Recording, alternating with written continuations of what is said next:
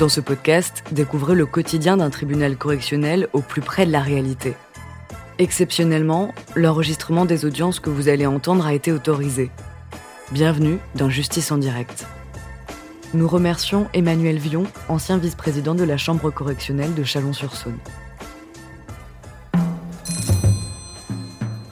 Bonjour, l'audience est ouverte. Vous pouvez vous asseoir. Monsieur.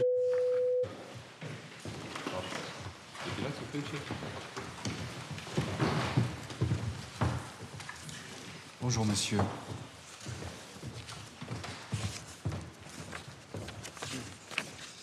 Il vous est reproché d'avoir à Chalon-sur-Saône, le 6 avril 2010, outragé par parole, gestes, menaces, écrits non rendus publics, images non rendues publiques, de nature à porter atteinte à la dignité ou au respect dû à la fonction de M. Frédéric et M. Ludovic, tous deux fonctionnaires de police, gardiens de la paix, personnes dépositaires de l'autorité publique dans l'exercice ou à l'occasion de l'exercice de leurs fonctions. Vous reconnaissez les faits qui vous sont reprochés, monsieur? Les fonctionnaires de police qui étaient à bord d'un véhicule sérigraphié en tenue indiquent que de passage avenue de Paris au niveau de rue Pierre-Loti, ils ont remarqué la présence de trois personnes dans le hall d'un immeuble et euh, précisent que ces personnes les outrageaient copieusement, disent-ils, par geste. En l'occurrence, il s'agissait de doigts d'honneur, de bras d'honneur, et euh, indiquaient qu'ils prenaient tous trois leurs parties génitales en main à travers leurs vêtements en les montrant. Il précise que l'un des individus cachait son visage, qu'un autre était de billets, et le troisième était reconnu formellement, disent-ils, comme étant votre personne.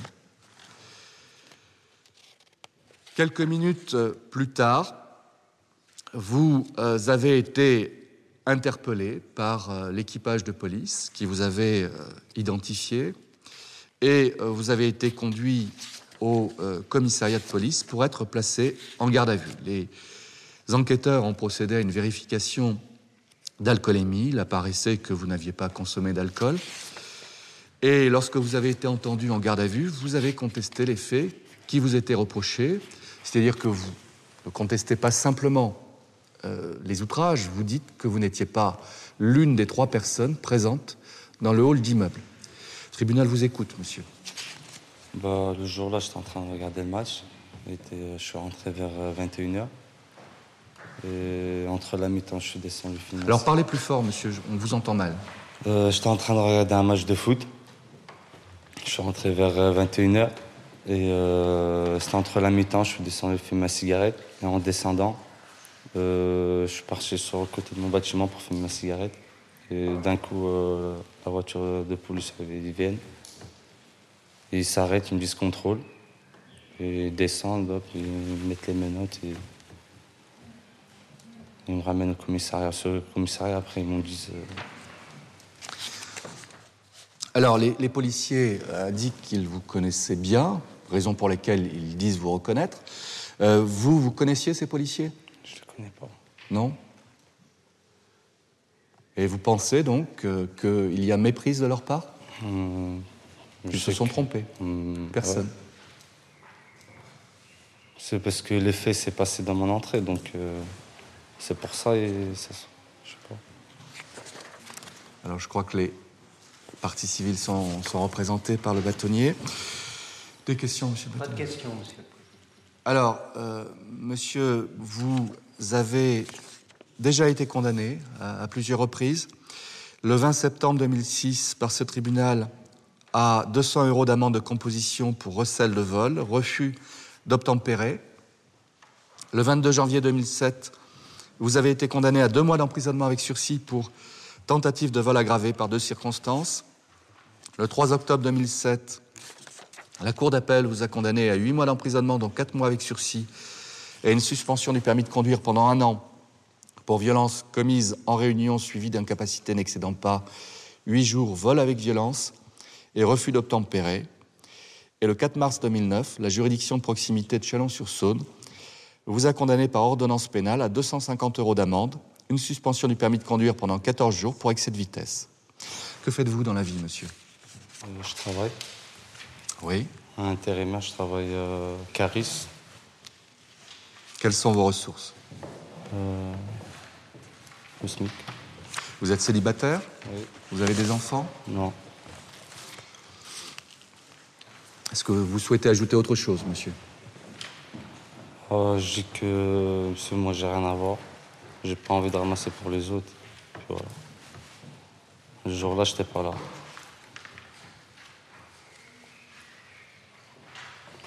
Vous pouvez vous asseoir, monsieur. Monsieur le bâtonnier. Je crois que le problème de cette affaire, il est simple. Nous avons un procès verbal de police qui, je le rappelle, fait foi jusqu'à preuve contraire. Dans ce procès verbal de police, vous avez des dépositions de fonctionnaires de police assermentés qui sont catégoriques. Il n'y a aucun doute, ils l'ont formellement reconnu et ils l'ont reconnu parce qu'ils le connaissent. Lorsqu'il nous dit tout à l'heure, moi les fonctionnaires de police, je ne les connais pas, Ben, c'est étrange. Parce que s'il ne connaît pas les fonctionnaires de police, alors normalement les fonctionnaires de police ne devraient pas le connaître, ils ne devraient même pas connaître son nom. Alors comment se fait-il qu'il dit justement, ben, on a reconnu? Alors bon, dans la balance entre la déposition de deux fonctionnaires assermentés et puis celle d'un délinquant, je crois qu'il faut appeler un chat un chat, parce que même s'il n'y a pas de condamnation pour outrage sur son casier judiciaire, on a quand même vol aggravé, vol avec violence, violence en réunion, c'est pas, pas extrêmement joli, refus d'obtempérer, qui démontre quand même quelqu'un qui a un petit problème pour respecter les règles de la vie en société. Je sollicite pour chacun des fonctionnaires de police un montant de 300 euros à titre de dommages et intérêts. Je demande également une indemnité de 600 euros sur le fondement de l'article 475.1, car je rappelle sur ce point que ce n'est pas à l'État français, donc à nous tous, de prendre en charge les frais de défense des victimes dans une affaire comme celle-là. Merci, monsieur le bâtonnier. Monsieur le procureur de la République. Monsieur le Président, euh, je relève dans cette affaire que les faits se déroulent effectivement au pied de l'immeuble dans lequel habite le prévenu, que lui-même explique être sorti euh, pour fumer une cigarette à l'occasion de ce match de football. Donc, j'allais dire, euh, je ne conteste pas du tout le fait qu'il ait pu regarder dans la soirée ce match de football, le cas échéant en compagnie de personnes de sa famille. Mais on ne peut pas contester non plus le fait qu'à certains moments, il s'est retrouvé en bas de l'immeuble à l'extérieur et donc potentiellement euh, sur, la scène que décrivent les fonctionnaires de police. Et puis surtout, effectivement, les deux fonctionnaires de police sont euh, formels dans euh, ce qu'ils décrivent et dans l'identification du prévenu. Euh, la thèse du complot policier ne me semble pas du tout tenir un seul instant. Pourquoi? Parce que j'allais dire que dans cette affaire, les policiers sont fair-play. Ils constatent qu'il y a trois individus qui font des gestes obscènes à leur encontre, mais ils disent clairement qu'il n'y en a qu'un seul qu'ils peuvent identifier. Si les policiers avaient effectivement, ce qui, n'arrive euh, fort heureusement pas, euh, des velléités de vengeance à l'encontre de tel ou tel, on n'aurait pas un prévenu, on en aurait trois. Donc ces déclarations des fonctionnaires de police, elles me semblent extrêmement précises, elles me semblent extrêmement euh, circonstanciées et détaillées, elles sont en tout cas particulièrement formelles, et pour ma part, elles ne laissent pas de place au doute sur la culpabilité du prévenu. S'agissant de la sanction que votre tribunal devra prononcer, je relève effectivement un casier judiciaire qui est déjà chargé. Donc je vous demanderai de prononcer à l'encontre du prévenu une peine qui pourrait être de 60 jours amende euh, d'un montant unitaire de 10 euros. Ça veut dire une amende globale de 600 euros à payer. Si cette amende n'est pas payée, il y a 60 jours de prison à la clé. Si elle est payée à moitié, il y a 30 jours de prison à la clé, etc. C'est une peine qui me semble euh, à la fois euh, euh, pédagogique et avec euh, le- la menace d'un emprisonnement ferme, parce que je pense qu'aujourd'hui, monsieur doit comprendre qu'avec les antécédents judiciaires qu'il a aujourd'hui, euh, la justice ne pourra plus lui faire de cadeaux euh, si jamais il devait revenir devant euh, un tribunal. Merci, monsieur le procureur. Maître, vous avez la parole pour la défense. Je ne vais pas vous plaider un complot policier. Absolument pas. Je vais vous plaider une, mé- une méprise. Pourquoi une méprise Moi, je, suis assez surprise sur le déroulement des faits tel qu'il est relaté par les policiers. Et je vais m'en expliquer. Effectivement, ils nous expliquent dans leur procès verbal euh, de saisine que euh, deux passages avenue de Paris, au niveau du 19 rue Pierre Loti, à ce moment-là, ils constatent que trois personnes les outragent. Il faut quand même un petit peu se situer sur les lieux. Le 19 rue Pierre Loti, il est environ à 200 mètres. Nous sommes le 6 avril, il est 21h45. Il fait nuit noire. Il fait nuit noire en plein hiver. Une identification formelle, je suis sur ce point déjà, déjà, mais presque sur ce seul point, pour le moins réservé. Pour le moins réservé. Je m'interroge toujours sur cette identification, parce qu'on nous dit, euh, monsieur très défavorablement connu de nos services.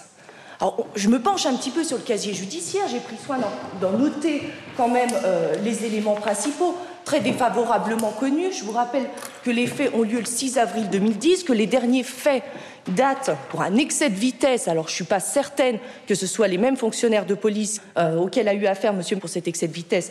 Ça, c'était 28 décembre 2008 soit presque, euh, plus d'un an, plus d'un an, et les derniers faits pour lesquels il a effectivement été interpellé par les policiers, euh, pour lesquels il a subi des gardes à vue, datent du 11 juin 2006.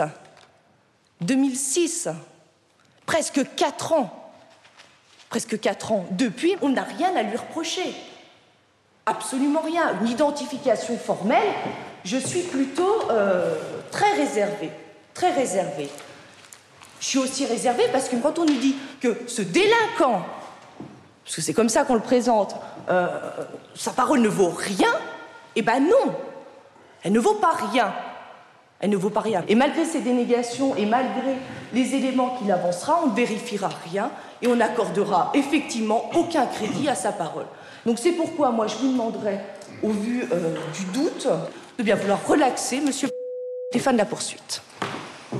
Merci, maître. Euh, monsieur, vous pouvez regagner la salle. Euh, la décision sera rendue après la suspension d'audience.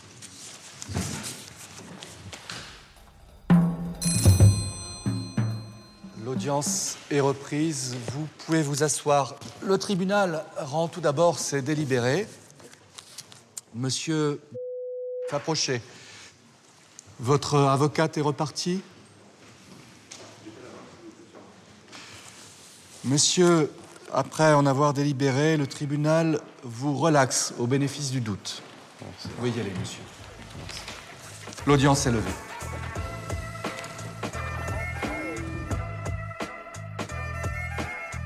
Vous venez d'écouter Justice en direct. Si vous avez aimé ce podcast, vous pouvez vous abonner sur votre plateforme de podcast préférée et suivre Initial Studio sur les réseaux sociaux.